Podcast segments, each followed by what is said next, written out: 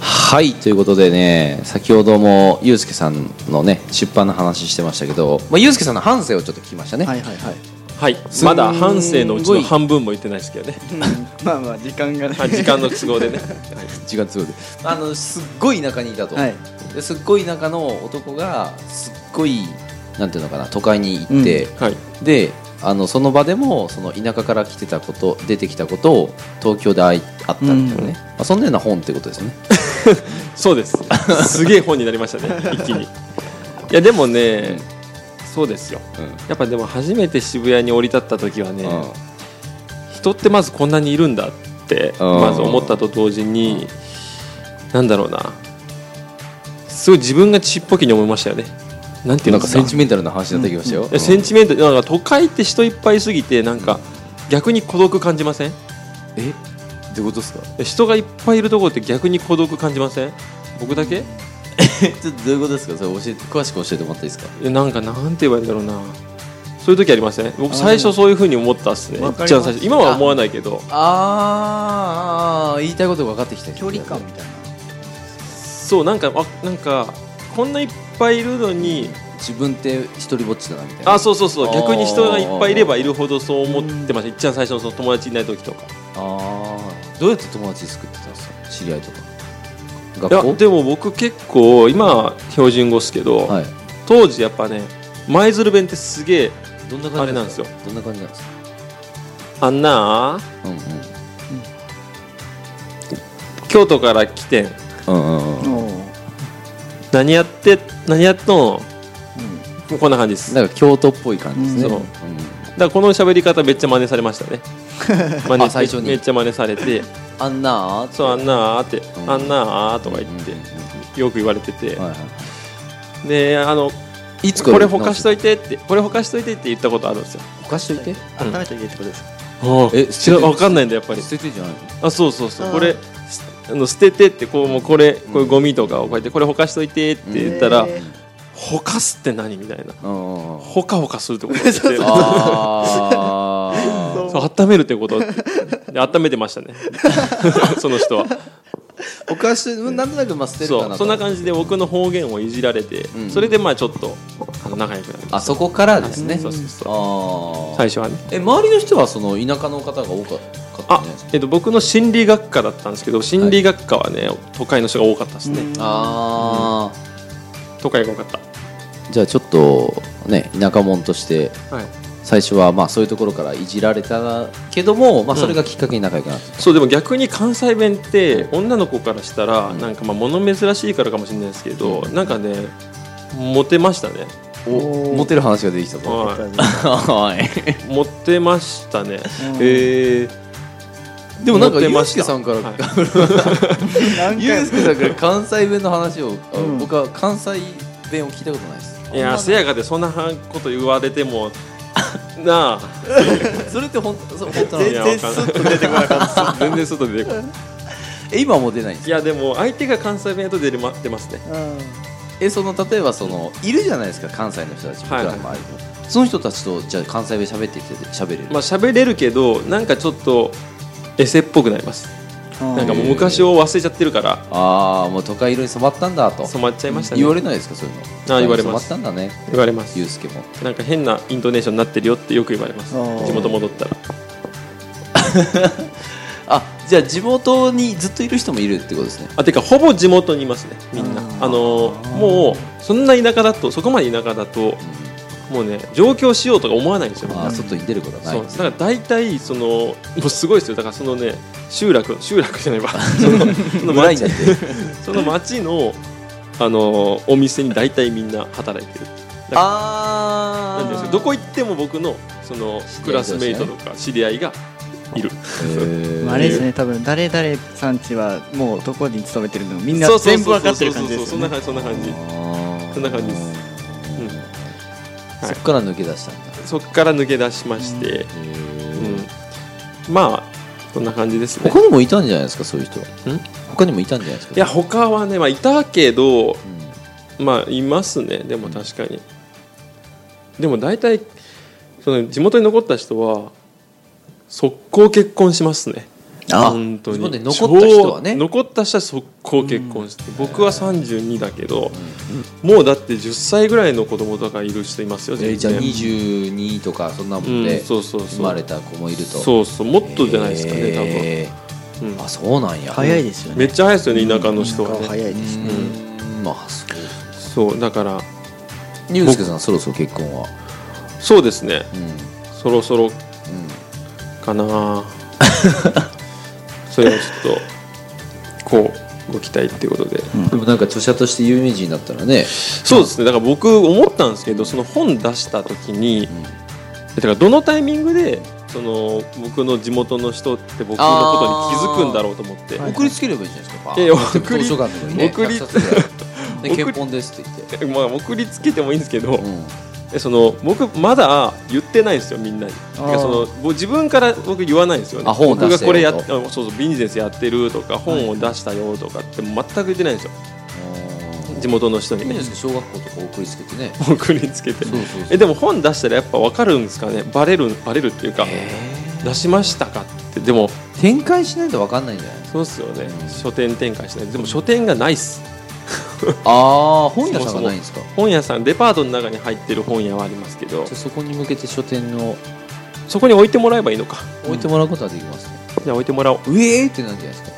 そうっすね、でうもんそっか置いてもらえばいいんだ、うん置いてもらう置いてもらうってこともできるんですかできます全然できますえ僕がこうやって本持ってってこれ置いてってくだ置いてくださいって言えばいいんですかいやあの書店ってねこれ面白い感じなんですけども、はいはいあのちゃんとルートがあるんで、はいはいそこであの話すればできますよえー、ほんまっすかあ全然本物あじゃあそうしよう僕舞鶴に置きたいですはいそできますしたらできます大体みんなが行く本屋知ってるんでだからここしかないっていう本屋があるんであーそこでみんな大体本買うからだかはいはいはらそこに置いときは多分本気でみんな見つけてくれるかもしれないですいね、全然できますね、うはんいいじゃないですあかなるほどねえまやあっぱでもその、はい知り合いに見せたいですかまあ見せたいか見せたくないかっていうとめちゃ見せたいですね、しかった話じゃないなえ見てどう思われたいですかうわっって思われた いあでいすつうんあいつみたいなあいつ本出してるみたいすなげえうわえいやえって言われたいですねえマジかみたいなね うんだってよく考えたら僕らってでもなんかその当たり前の基準が若干変わってきてる気がしててその本を出す側になるってもうねあー意味わかんないレベルだと思うんですよ正直言って、はいはいはいはいはいだって僕が地元にいた時に、まあ、そのまま地元じゃ残ってたとして、なんかしばらく会わなかった人の本が 地元の書店に並んでたら、えってなりますよね、まあ まあ、まあえってなりますよねまあ、有名人だ、うん有名人だって感覚ですよね多有名人分だとね思いますよねそうだからそういう意味で、なんかびっくりさせたいってのはあありますようね、うんうんちょっとどういう表情するんだろうっていうのはちょっと単純に気になりますよこうね意味わかんない意味わかんないですよね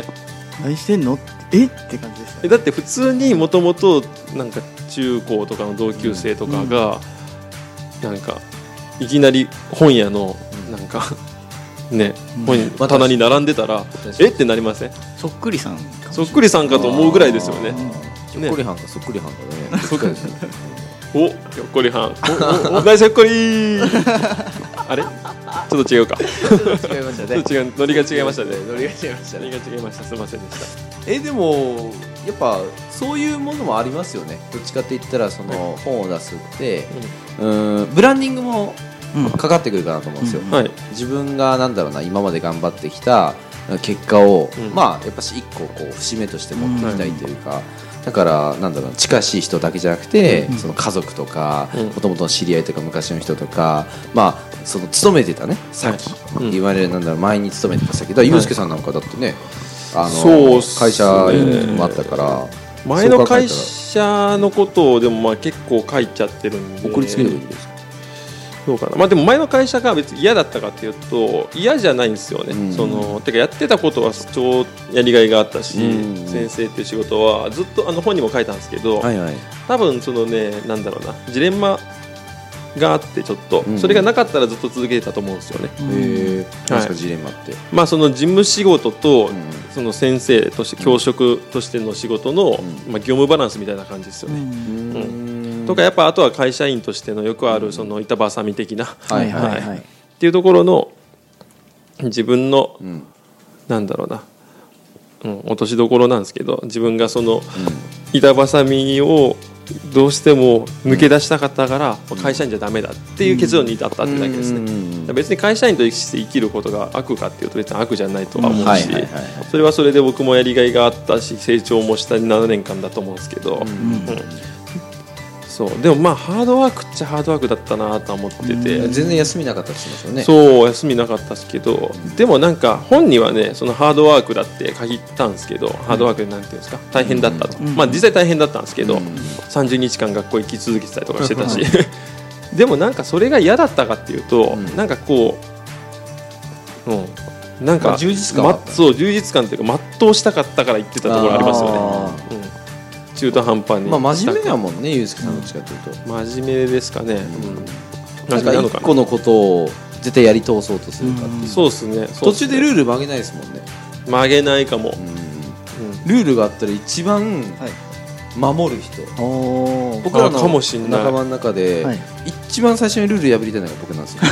めんどくせえっつってあそうなんですね はいでゆうすけさんはどっちかっていうといや決めたものは絶対やりやんなきゃいけないでしょっていう真面目あ確かにうそうかもね、うん最初に決めたんだから、まあ、決めてないことは別にあるかもしれないですけど、うんみんなで決めたことは最終的にそう、守り続けてる人かもしれないですう、ね、うんんずっとそうえだって最初決めたのこれやんなきゃダメだよみたいな、はいい、わゆるなんかそのうるさい優等生みたいなああいやでもねゆうすけさん僕は気持ちはちょっとわかりますけど、ね、あーやっぱり一緒だはいあそうなんちょだっと近いしもしれないですね、あだからやっぱしその近くにいるんじゃないですうんか、かもしれないですね、うんうん僕は全然なんかその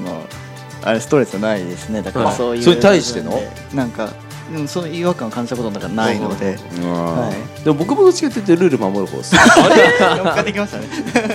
手が手が 手が変わっちゃ ういやどっちかってそうじゃないですか僕うんまあ確かにいやてかまあみんな基本そうっすよ、うんうんちゃんとまああのみ一人みみうん耳から始まるええ M, M さん、ね、 M 下 M 下さはんいだけですね、あの方はまあちょっとルールを忘れちゃうタイプ俺忘れちゃうあー悪気がないんだけどルールを忘れちゃう、はいなる